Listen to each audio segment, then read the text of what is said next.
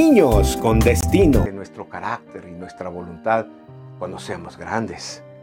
El ángel estaba diciendo, primero ponles el ejemplo. Segundo, ellos sabían las características y los requisitos de un voto como este de consagración a Dios. Simplemente tenían que aplicarlas, saberlas bien y aplicarlas. Dios está intentando que nosotros como padres sepamos los principios de Dios para educar a nuestros hijos. Y eso los vamos a encontrar en la Biblia.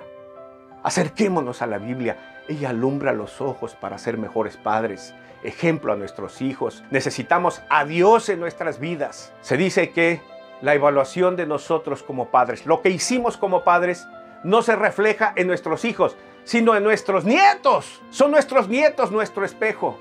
Como sean ellos, es la calificación que nosotros tenemos como padres. En nuestro país, México, uno de cada tres continuará son niños.